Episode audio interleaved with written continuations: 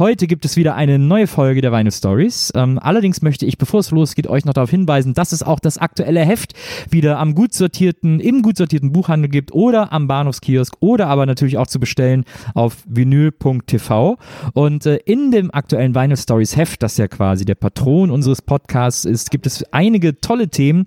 Unter anderem gibt es einen Ateliersbesuch in Bergen, das liegt in Norwegen, bei Axel Windenes, dem Sänger von Kack Motherfucker. Äh, äh, der auch malt. Und äh, im Heft gibt es eine Reportage darüber, was der malt, wie der malt, warum der malt, wohin der malt und wie das Ganze aussieht.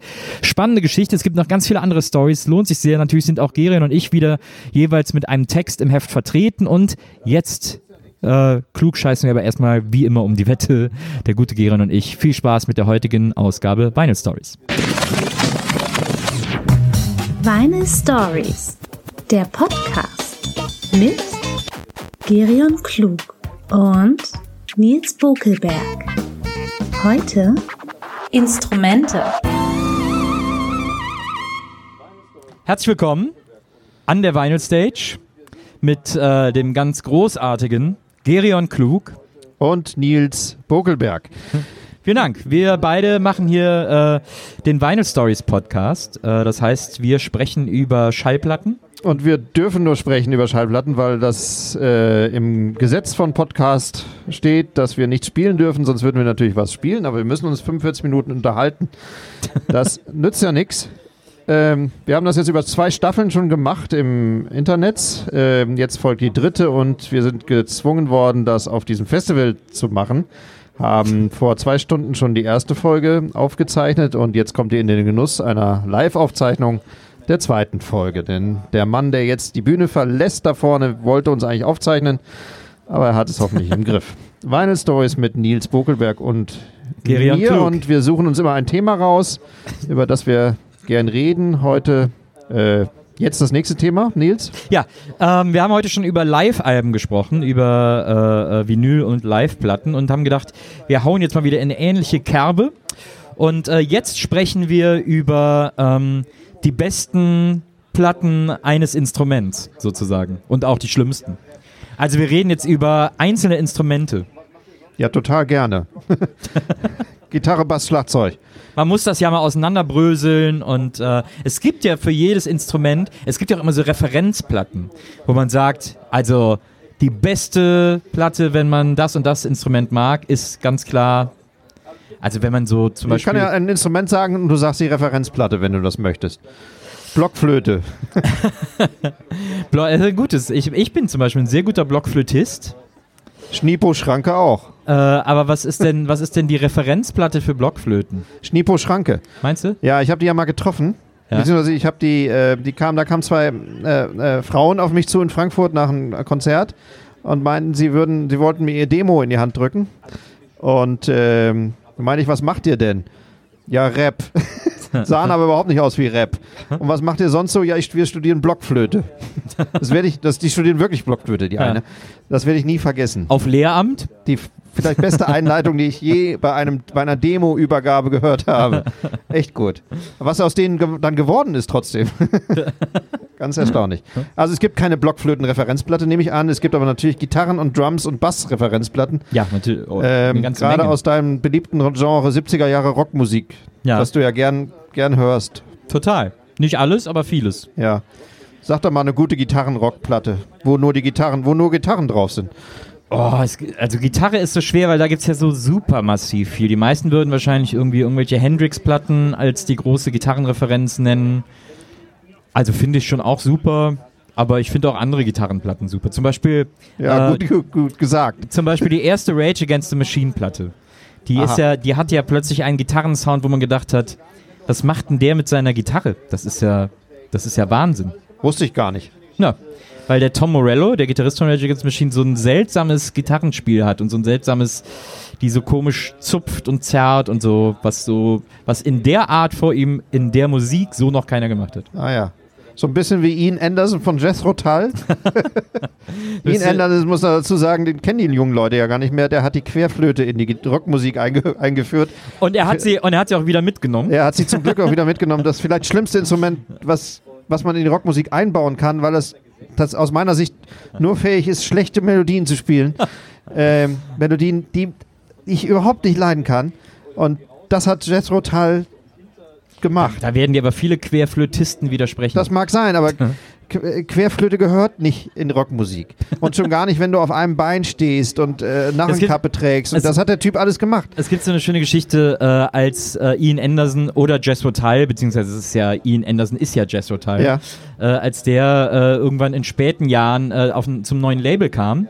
Äh, da äh, hatte der damals, da hat, ist er dann da mal zu Besuch in das Büro von diesem Label gegangen und äh, hat dann mit dem Chef einen Termin gehabt. Und äh, das war ein offenes, ein Großraumbüro. Da war alles offen. Der Chef saß in der hintersten Ecke und äh, im Rest des Raumes waren die anderen Mitarbeiter an ihren Schreibtischen. Und, ähm, und dann hat er gesagt, er hätte da gesessen, hätte Ian Anderson, der saß vor ihm, hat den angeguckt und sich mit ihm unterhalten und dahinter das ganze Büro gesehen. Und immer wenn jemand auf Toilette ging oder irgendwie raus musste oder sonst was musste und hinter Ian Anderson hergelaufen ist, hat er immer so gemacht.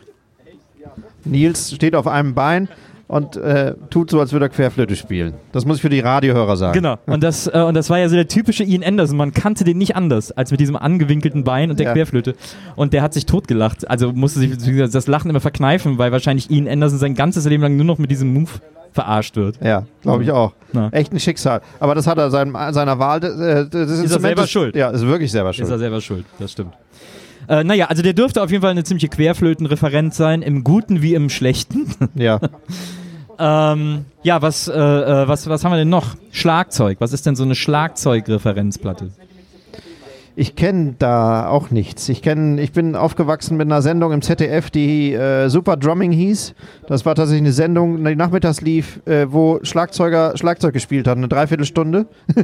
Echt? Ja, wirklich. Kennst du nicht? Ne? Äh, Pete York war zum Beispiel so ein super Schlagzeuger, der alles konnte und der ungefähr 17 Toms hatte und dann äh, auf 17 Toms und mit anderen Schlagwerkern äh, Schlagzeugsoli, 20-minütige Schlagzeugsoli gespielt hat. Pete Ja. York spielt inzwischen bei Helge Schneider ähm, in der Liveband. Ähm, ist ein wahnsinnig guter Schlagzeuger, natürlich auch ein netter Typ. Ja. Aber dass es in einem öffentlich-rechtlichen Fernsehen nachmittags zur Primetime eine Sendung gibt, die Super Drumming heißt und wo Schlagzeuger eine Dreiviertelstunde Schlagzeug spielen, kann man sich heute gar nicht mehr vorstellen. Das wäre heutzutage nicht mal bei, nennen wir einen Nischensender.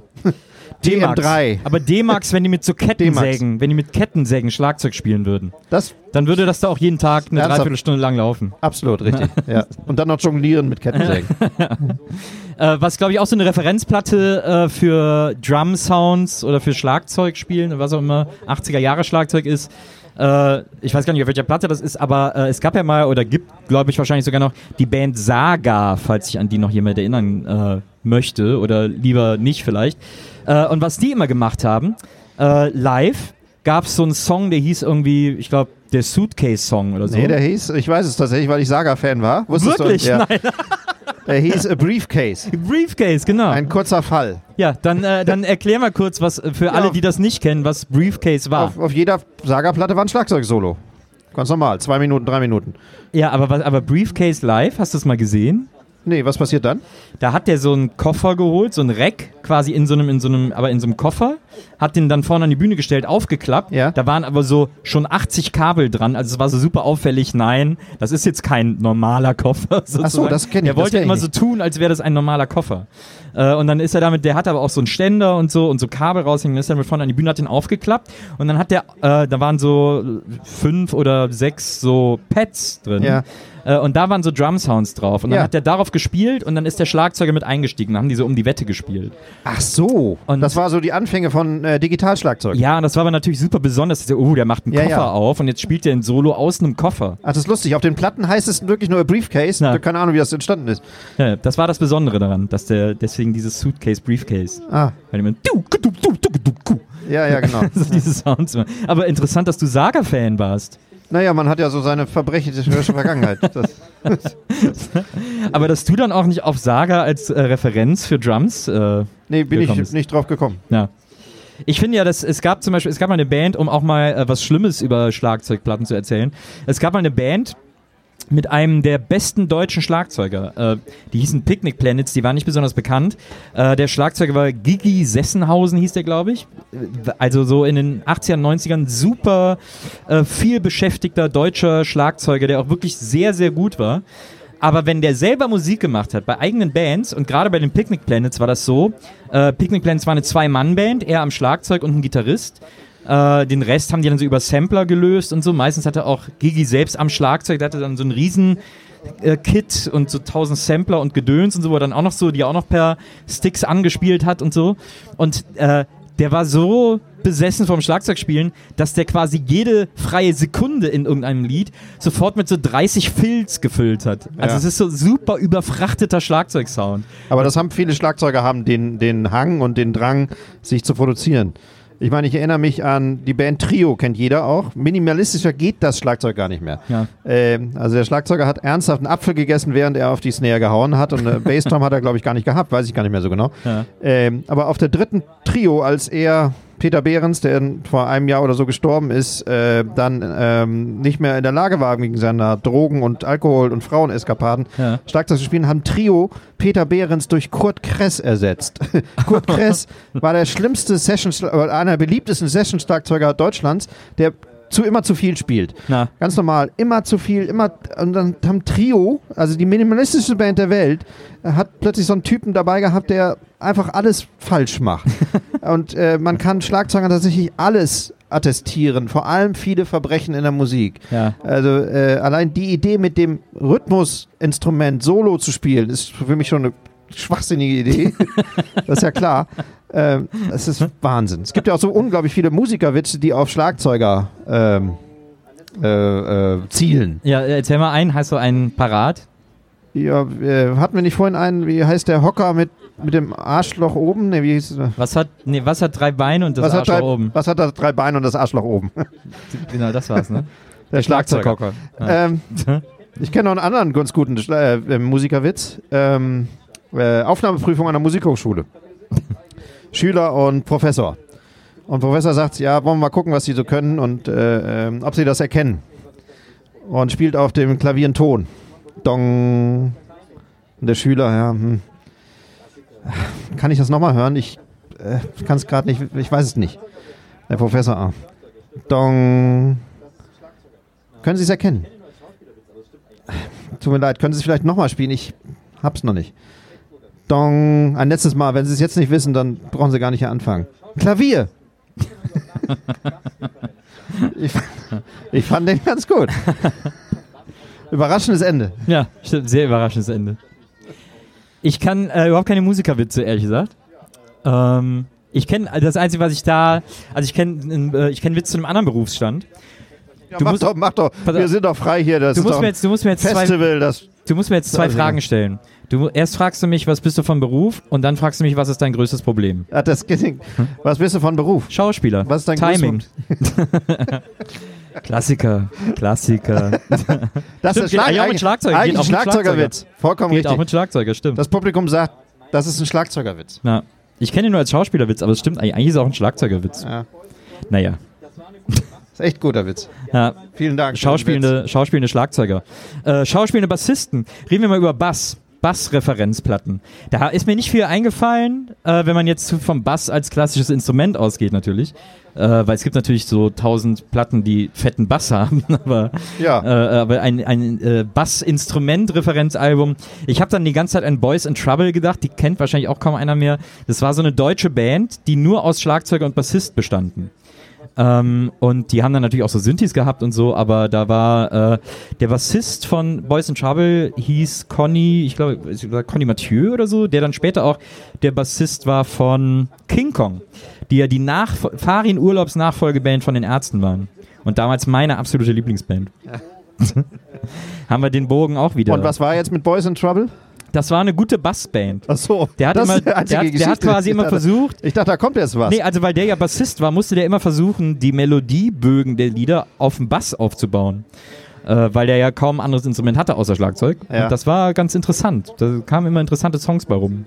Also Ja. auch viel langweilige, aber so die guten waren dann auch wirklich gut. Wenn zum Beispiel ein neues Instrument aufkommt, so in der Szene, wie der Moog Synthesizer oder das Theremin. Ja. Das Theremin ist zum Beispiel das einzige Instrument, was man berührungslos spielt. Das ist ein Stab, der elektromagnetische Wellen äh, sendet und wenn man in die Nähe kommt, dann äh, ertönt ein Ton.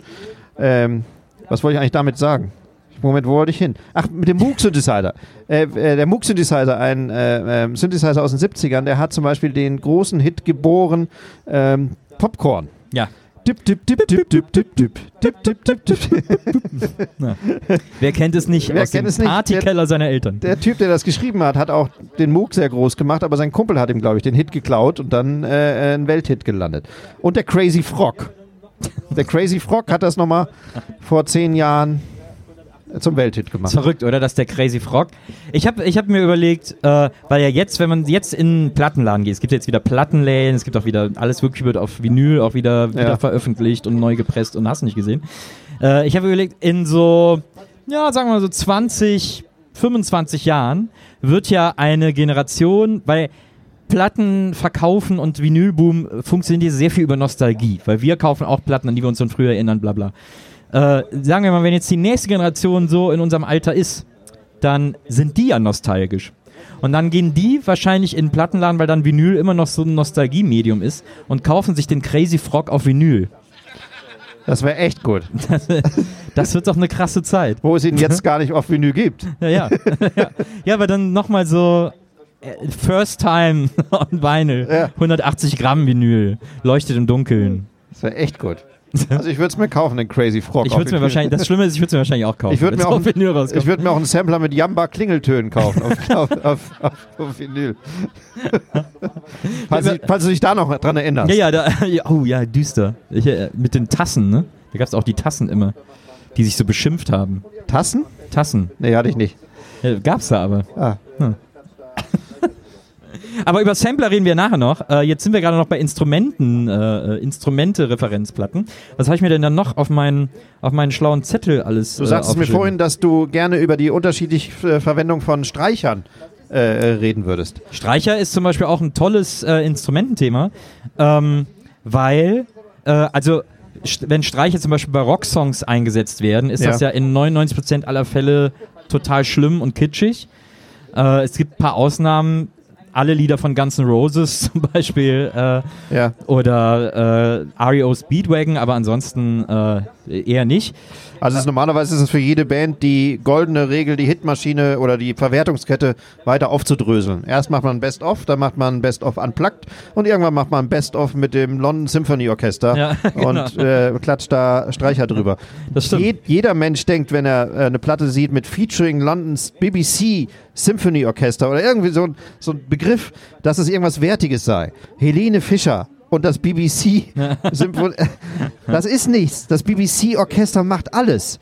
Die brauchen nur Geld und dann kann sie mieten. Das ist, das ist aber, das hat überhaupt keinen, das ist, wie soll ich sagen? Mich, mich könnte das aufregen. Es ist, es ist kein Qualitätsmerkmal, das stimmt. Wieso gibt's eigentlich noch, gibt's, gibt es eigentlich Rondo Veneziano noch? Das wäre doch mal geil, eine Platte featuring Rondo Veneziano. Ja, oder Unplugged. Das würde ich kaufen. Der Crazy Frog featuring Rondo Ja, Veneziano. würd ich auch kaufen. das wäre meine Platte. da will ich, nee, aber also es gibt natürlich, äh, wie gesagt, es gibt diese Kitschstreicher, das ist ja gruselig und da braucht man gar nicht drüber reden, das ist, das ist ganz fürchterlicher Sound irgendwie. Es gibt ja mittlerweile auch Rockbands, die einfach diese Verwertungskette überspringen, indem sie gar keine Platte mehr ohne Streicher machen, sondern direkt nur noch. Also so dieses so. Wer denn so Coldplay? Nee, so Evanescence und sowas, die dann so, oh, bring me to life. Und dann so 100 Streicher, keine Ahnung. Ja gut, da bist du gibt's aber ja so- eben Gothic Dingsbums. Äh, Ja, aber das ist ja Bereich. sehr erfolgreich. Das ist ja. Die haben ja auch, die haben doch immer so. Wie, Was ist mit, mit so Bands wie Haudegen oder, die, die haben dann oder diesen, diesen Fiddlern aus Bremen? Die, wie heißen die? Diese, diese äh, Seemänner? Äh, Weiß ich nicht. diese Typen, die so, äh, wo der Wind immer von unten kommt und lange Haare und die da so hinten wehen. Doch bei jedem der lange nee, Haare. Apokalyptiker nicht. Also die sind total erfolgreich. Immer. Beyoncé. Beyoncé? Ja. bei, der kommt, bei der kommt der Wind auch mal von unten. Aber weißt du, warum der Wind immer von unten kommt? Warum? Das ist wahrscheinlich wie beim Licht. Wenn das Licht von unten kommt, dann wirkt man geheimnisvoll. das ist beim Wind aus. Bei Wenn der Wind von ist- oben kommen würde, dann würden die Haare so klatschen. Das, Das sieht einfach nicht aus. Wind von Ja, oben ja. sieht nicht aus. Das ist, Grund, das ist Grundschule, Dramaturgie, Wind von oben. alte, Platte Frisur, doof. die alte Beyoncé-Regel. Mach doch mal weiter mit deinen Streichern. Ja, äh, also auf jeden Fall, äh, also wie gesagt, Streicher im Rock eher Auer. Aber äh, was ja zum Beispiel wahnsinnig toll ist, sind Streicher in der Disco-Musik, so in dieser 70er Jahre Disco-Musik. Ja. Und das ist so toll, dass man sich mal überlegen muss, dass die damals alle, also es gibt ja wahnsinnig viele Disco-Platten, also auch so, die auch kein Mensch kennt. Also jeder hat ja damals Disco gemacht, so in Ja. den 70ern in New York und so.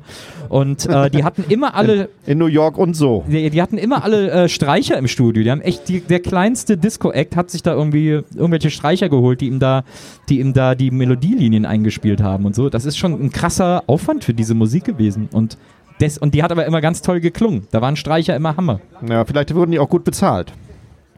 Tja, ich habe zum Beispiel mal gelesen, dass in L.A. wurden die Percussionisten, äh, wurden die äh, Mietmusiker, die Sessionmusiker wurden nach Instrument bezahlt. Das ist natürlich für einen äh, Session-Gitarrist gut, aber für einen Percussionisten richtig, richtig gut. Der hat nämlich einfach, der hat einfach sieben Kongas mitgebracht und dann wurde er siebenmal bezahlt. Ah, ich weiß aber nicht, ob die Geschichte stimmt. Sie klingt, klingt ein bisschen unwahrscheinlich. Die werden ja steinreich, die, die Typen, die dann auf den ganzen Platten mitge... Aber dann sind die Gitarristen vielleicht nach Seiten bezahlt worden. Ja. Aber ich habe dann ist ich, der ich hab Bassist meine auch das. zwölfseitige Double Neck mitgebracht. Ja. äh, oder er kann auch mehrere Gitarren mitgebracht haben. Du, Das geht dann auch, ja. das geht auch. ja. Ähm, naja, also es gibt äh, äh, tolle und schlimme Streicher. Was haben wir denn noch? Ähm, ich weiß gar nicht, was haben wir noch für Instrumente? Trompete. Ich habe lange über Trompete nachgedacht. es gibt Und ja, hast du es dann gespielt und hast es dann hast du eine gekauft oder was? mein Vater hat früher an Weihnachten immer Trompete gespielt, weil der als Kind im CVJM Trompete gelernt hat. Ja. Und deswegen musste er an Weihnachten immer ein Lied Trompete spielen. Also auch, als er sehr viel zu alt war für den CVJM. Und dann irgendwann war es so, dass äh, er an Weihnachten, wenn wir auch nicht mehr zu Hause gefeiert haben, angerufen hat. Und dann hat man nichts gehört, sondern erst so ein Röcheln und dann kamen irgendwann Trompetentöne. Ach, hat er sich nicht nehmen lassen, das durch den Hörer? Absolut. toll. Und jetzt hat er aber seit ein paar Jahren aufgehört, hat er irgendwie keine Lust mehr. Das ist zu anstrengend geworden. Äh, es gibt ja viele tolle äh, Trompete, also ich finde Trompete immer schön. Fast also in so, in so Pop, in so Indie-Pop finde ich äh, Trompete immer ganz toll. So bei Beirut oder so. Weißt du? Ah, echt? Dafür so eine, so eine verträumte Trompete, eine Traumtrompete, Eine gestopfte. eine gestopfte Traumtrompete. Ah. Das ist, äh, das gefällt mir sehr, sehr gut. Da hat man mich fast sofort mit im Sack. ist ja Wahnsinn. Wenn die Stimme dann noch stimmt. Stimme ist natürlich auch mal ein Wie wichtiges. einfach das bei dir ist. Ist sehr einfach. Also bin früher war es ja auch üblich, so Musik, ganze Musikrichtungen zu covern, indem man sie auf ein Instrument reduziert hat. Stimmt. In den 70ern so Ricky King war so ein Gitarrist, der hat einfach alles nachgespielt auf einer Gitarre. Ja. Oder so Trompeter haben einfach alles auf Trompete nachgespielt und waren Riesenerfolge, Ja. nur weil das die Melodie durch Trompete gespielt wurde. das, Gibt es das heute noch? Das stimmt. Äh, Herb Alpert war ja, Herb auch, Alpert. war ja so ein äh, Trompetenguru.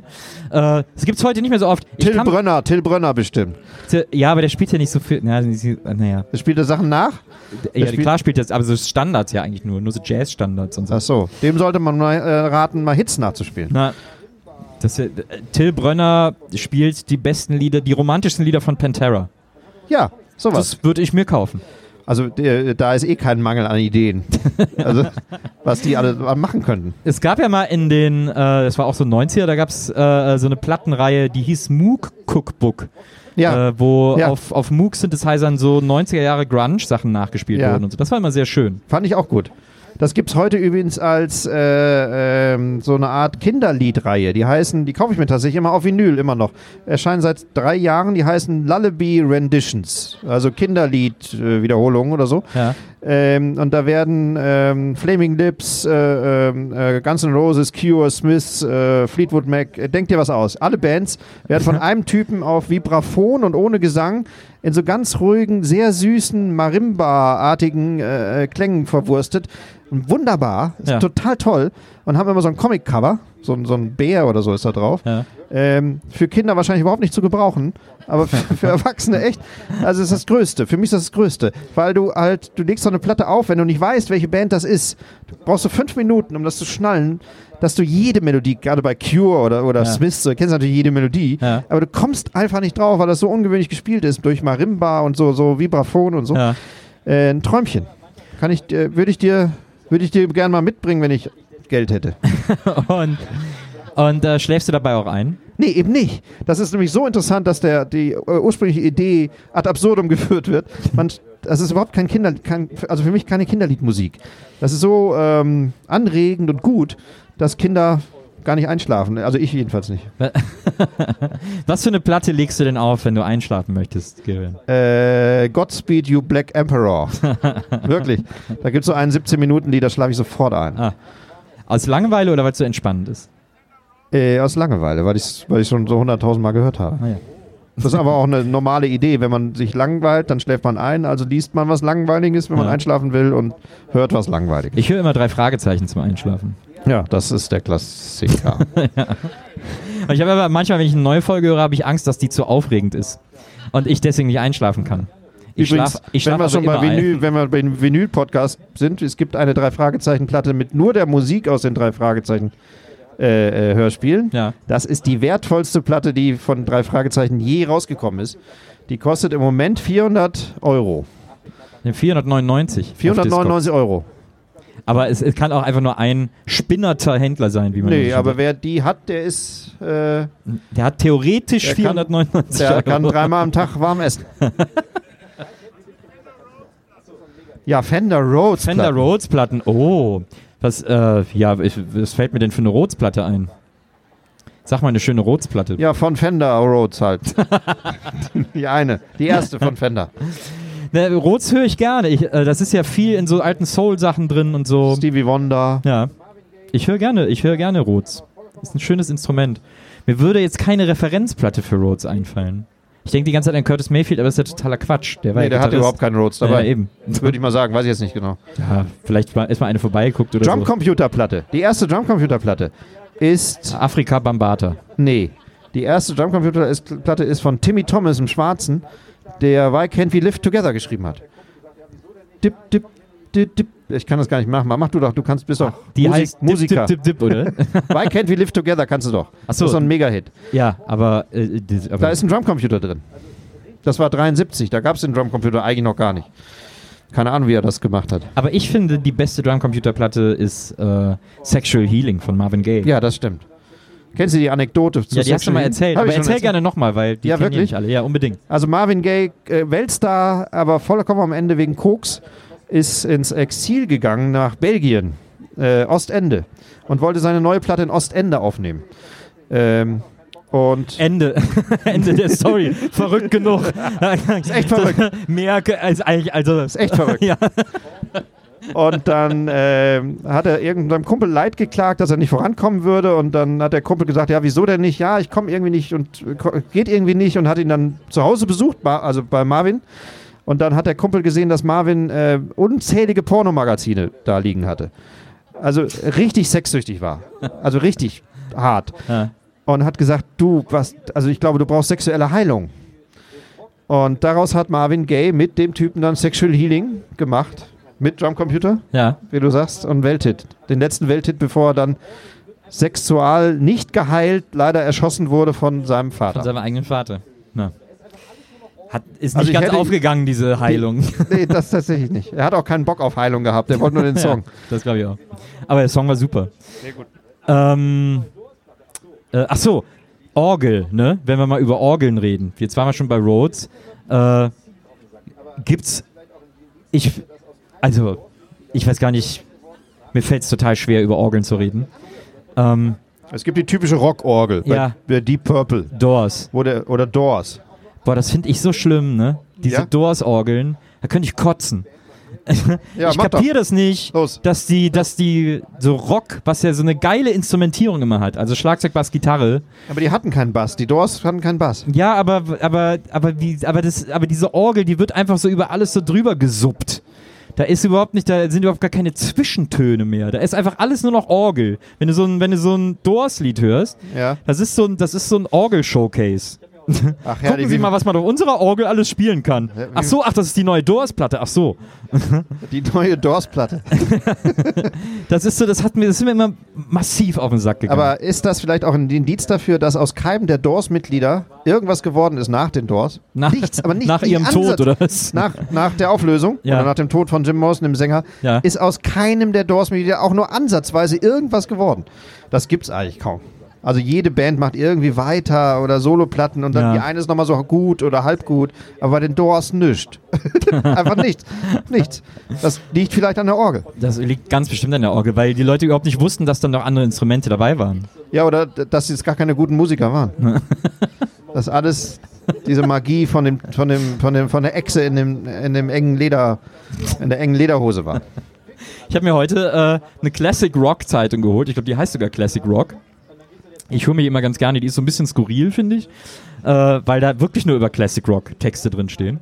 Äh, oder über aktueller Rock, der eben Classic klingt. Und äh, da war ein kleines Interview mit Rex, ich weiß gar nicht mehr den Nachnamen, äh, aber die, äh, das ist der ehemalige Bassist von Pantera. Er Ja. war Bassist bei Pantera, dann war er Bassist bei Down und jetzt hat er seine zweite Soloplatte gemacht, die heißt Smoke on This. Und dann, dann erzählt er irgendwie so, ja, ich wollte mal eine Platte machen ohne Bullshit und so. Und, äh, und dann habe ich mir die direkt auf Spotify mal angehört, habe ich gedacht, naja, was ist das? Mal gucken. Und dann ist so, dann geht's so los, Stille, dann erstmal hörst du ihn, Smoke on this. Wie der das wirklich nur sagt. Und dann geht's Aber so was heißt das mal frei übersetzt? Raucht, da, Ja, raucht ihr einen oder Fick was? dich heißt es, glaube ich. Fick dich? Also Smoke so, on this. Ich mach, was ich will. So. Toll. Und, äh, und, Wieder was dann, gelernt. und dann geht so der Song los, so ein bisschen Blues-Riff, aber so ein bisschen härter. Und dann ist wirklich so die erste Zeile war irgendwie so I was moving down the highway again oder irgendwie so als so eine, die generischste Rockzeile aller Zeiten. Und dann habe ich nicht weitergehört, weil es wirklich so wahnsinnig einfallslos war. Klingt sehr gut. Irgendwann wird es auch Classic Techno-Zeitungen geben. Also die Soloplatten von Bassisten von Bands. Wahnsinn. Kann das irgendwo mal was werden? Nein. Außer bei Paul McCartney natürlich. Ja, aber das ist ja kein Bassist. Also ja, Ja, so viel mehr. Aber eigentlich da kann ich gar nichts zu sagen, außer Hass. Es gibt wahrscheinlich keine gute Soloplatte eines Bassisten. Ja, also das, wir können jetzt hier irgendwelche Namen rufen, die du dir gerade ausdenkst, aber Ein Zuschauer ruft irgendeinen so einen Prog-Rock Esperanto. Spalding ist doch diese Basketballmarke. Kenn ich auch Spalding nicht, ne, Wurst. Äh, äh, also, wenn man jetzt mal überlegt, ne, Bassisten, Bassisten, die Solo weitermachen, wie viel Leid die schon über die Welt gebracht haben, oder? Also denk mal an Sting.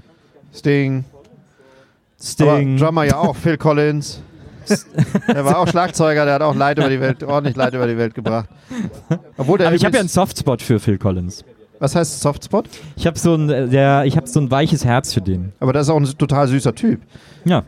Ja, wirklich, der ist echt total nett, hat Humor und so. Lebt in Genf in, so einer Villa alleine äh, am See. Ja, jetzt ist ja seine Frau, glaube ich, wieder zu ihm zurückgekehrt. Das finde ich auch süß von ihr. Der, äh, der Markus Kafka hat das mal erzählt. Vor vielen Jahren hat er den mal interviewt. Ja. Habe ich, glaube ich, schon mal erzählt. Ne? Nee. Hat ihn mal vor vielen Jahren interviewt in seinem Haus am Genfer See. Und, äh, und dann so, er und sein Team waren ganz aufgeregt. Oh, Phil Collins, so voll der super Riesenstar und so. Und dann haben sie ihn interviewt und dann, als das Interview zu Ende war, hat der gesagt, hat Phil Collins so zu denen gesagt, hey, wollen wir nicht noch was trinken gehen und so. Das war so, der hat so ganz dringend Anschluss gesucht. Das war Ja, so die ja. traurigste Geschichte aller Zeiten. Das ist Wahnsinn. Das kann man sich gar nicht vorstellen, dass Phil Collins so. Ah. Ey, habt ihr nicht noch. Und die irgendwie so, ach nee, lass mal Phil. Aber es geht ja vielen, vielen von denen von so. geht ihm ja wieder besser. Er ist ja auch wieder auf Tour und so. Ja, Sein Sohn aber, spielt jetzt Aber so. George Clooney wird auch so enden. Am Genfer See. George Clooney- Alleine irgendwann, wenn er George- geschieden ist, ganz normal. Er wird sich ja scheiden lassen. Das kann ich hier heute Abend schon bekannt geben. er wird sich in drei Jahren scheiden lassen von äh, der Anwältin. Ja. Und die Anwältin wird die Kinder mitnehmen nach England. Und George wird in der Schweiz einsam mit Phil Collins Und Sting. und Sting. Äh, die sind ja so, die sind in, in Italien leben die, ne? Ich glaube, Sting lebt in Komasee. Italien. Ich hab's verwechselt, den Genfersee mit Komasee. Genau. Ja. Italienische Schweiz. ja, Schweizerisch, Italien, ja. Tirol. Wie, wie auch immer man das, quasi. was drehen möchte. Ist ja alles, äh, Ja. I, alles Italien. Und äh, äh, ich stell dir mal vor, dass da abends in, der, in einem Café an der Piazza sitzen dann immer George Clooney und Sting zusammen und trinken so ein Espresso und essen so eine, so eine Carbonara. Ja, das. Da will man nicht dabei sein. Ah, weißt du noch Sting? Weißt du noch damals? Ah ja, ey, weißt du noch Police? Sting hat ja vor kurzem irgendwann mal so eine, so eine Platte gemacht mit so Mittelaltermusik. Ja, das ist auch schon wieder fünf Jahre her. Sting macht jetzt ganz normal Greatest Hits. Ja, aber der hat in einem Interview erzählt, er macht immer Greatest Hits und dann wieder, was er will und dann wieder Greatest Hits. Immer im Wechsel. Ja, aber er macht dann Greatest Hits mal mit Paul Simon und dann äh, wieder alleine mit. Nee, nee. Dann macht er wieder so Mittelaltermusik. Ach so. Ja, ich finde das Geschäftsmodell ganz gut. Das könnten wir auch machen. Oder du vielleicht. Ich habe ja keine Greatest Hits, Ich, aber du? ich habe auch keine Greatest Hits, aber es macht ja nichts. Ich kann ja trotzdem Mittelaltermusik machen. Ja, das finde ich echt gut. ich trinke den Met. Oh nein, es ist zu spät. Oder keine, Das Met. Da, heißt es das Met? Ich Ja, dachte wie den. Met. Das kommt von Met. das so ein Das Fleisch. ist Mettwein. Das ist Fleisch, Ja, Ja, Fleischwein. verstehe. okay, alles klar. Habe ich immer, was ich immer gedacht habe. Sag mal, müssen wir nicht jetzt schon wieder aufhören? Gibt es eigentlich auch, äh, Nee, wegen Zeitplan. ich weiß gar nicht, wann haben wir denn angefangen? Ich hab's vergessen. Wo ist denn der Pitter? Der Pitter weiß das, aber der ist abgehauen, ne? Den sehen wir nie mehr wieder. Wir sind auf da einem kommt er. Wir sind auf einem Festival. Pitter! Der hört uns gar nicht. Doch, wir sind ja auch laut. Weißt du, ja dass wir auf dem vielleicht- Kopfhörer. Nils, was da, dass wir auf dem ehrlichsten Festival der Der- Welt sind. Läuft an uns vorbei. Äh, warum? Ich habe vorhin erfahren von den Veranstaltern, dass hier original normalerweise nicht ein einziger Kopfhörer mit nach Hause genommen wird. Obwohl die Leute gar kein Pfand bezahlt haben. Aber das ist ja wie diese 3D-Brillen, du kannst mit denen halt auch nichts anfangen. Das, aber das wissen, das, das wissen die Leute ja nicht. Die denken ja, die können da zu Hause ihren ganz normalen Kram reinstöpseln. aber das, was man denkt, dass es ein Eingang ist, Ja. die Buchse, ist ein Ja. Ausgang. Also kannst mit, der, mit dem Kopfhörer gar nicht zu Hause anfangen. Aber du kannst ihn ja dann als Mikro benutzen. also das sage ich denen jetzt, die, den Leuten hier, die das Ding jetzt schon eingesteckt haben. aber, aber dann kannst du ihn ja als Mikro benutzen, wenn der einen Ausgang hat. Könntest du ja, aber wer braucht schon ein Mikro zu Hause? Was aussieht wie ein Kopfhörer. Das ist echt Quatsch. Vielleicht Sänger. Wir haben noch gar nicht über Sänger gesprochen. Sängerplatten. Was ist denn deine liebste Sängerplatte? Ich stehe total auf die Dexys Midnight Runners und der Sänger hieß Kevin Rowland. Der Das Dexys Midnight das- Runners ist eine sehr gute Band, die aber äh, berühmt berüchtigt ist durch ihren Aline-Hit, so ein Ja. Welthit. Ja. Ähm, die Platten sind aber viel besser als der Hit. Ähm, und der Sänger hat dann eine Soloplatte gemacht in, mit äh, Greatest Hits, äh, äh, wie soll ich sagen, äh, wie heißt das Ding von Whitney Houston nochmal? Greatest Love of All Ja. und anderen Schmachtfetzen.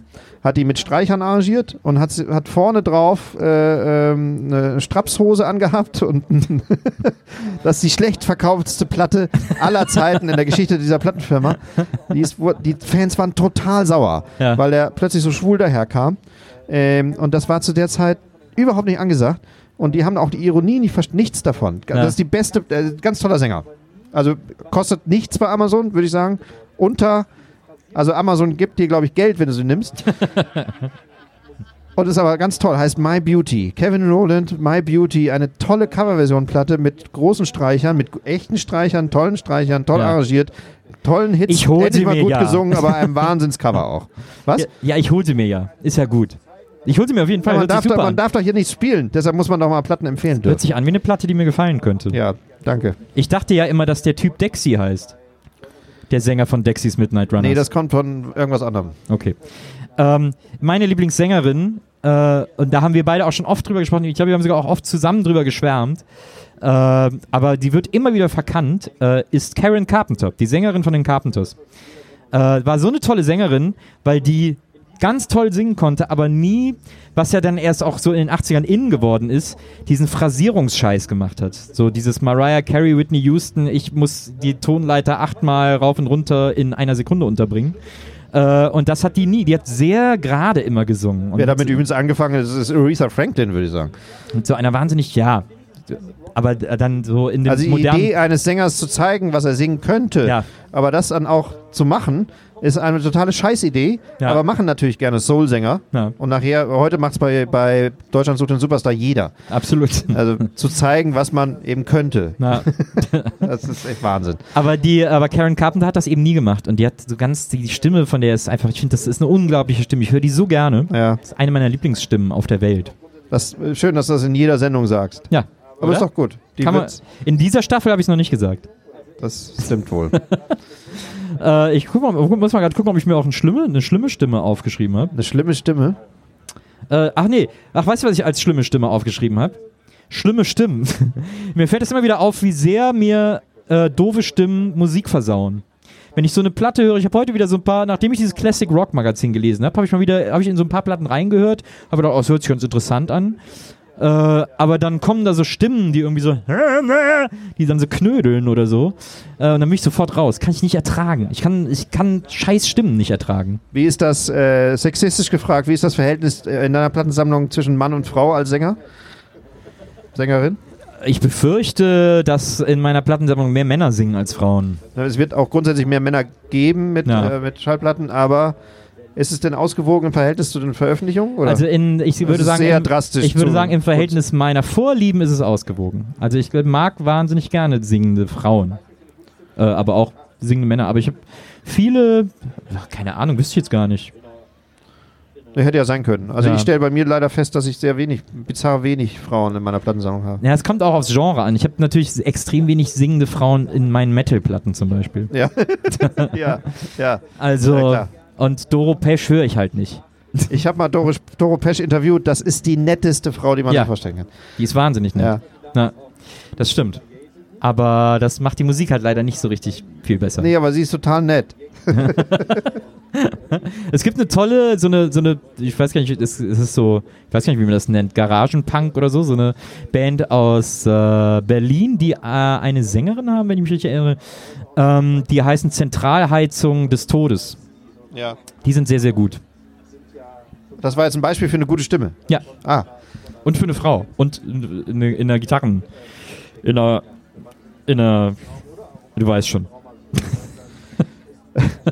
das, die Sendung sollte eigentlich über Instrumente gehen. Ja, der, die Stimme ist ja auch ein Instrument. Ich höre Ja. zum Beispiel auch gerne, das merke ich immer daran, dass ich äh, total gerne äh, Songs höre in Sprachen, in denen ich wirklich überhaupt kein einziges Wort verstehe. Ja. Das finde ich immer total gut. Wenn, deswegen fand ich zum Beispiel damals auch dieses Numa Numa Yay so gut, Mhm. äh, als das rauskam, weil, die, weil ich gedacht habe, was singt der? Und Jecke Jecke. Das war ja Race the Place, da Numa Numa Yay. Das war so, das fand ich super. Ich bin übrigens echt, äh, wo du das, das sagst, äh, das, das stimmt natürlich. Und vor allem ist die Welt außerhalb unseres eurozentrischen Blickes, in der, also außer aus, von Deutschland, Ja. ähm, unsere Hörgewohnheiten, die so im angloamerikanischen Sprachraum sind, sind ja total geprägt von ganz, also von, von, einer, von einer Tonfrequenz, die irgendwie relativ äh, eingeschränkt ist. Ja. Wenn man im asiatischen Raum oder auch im afrikanischen Raum mal sich umhört, dann ist, erscheint einem das ja alles fremd. Ja. Erstmal alles fremd.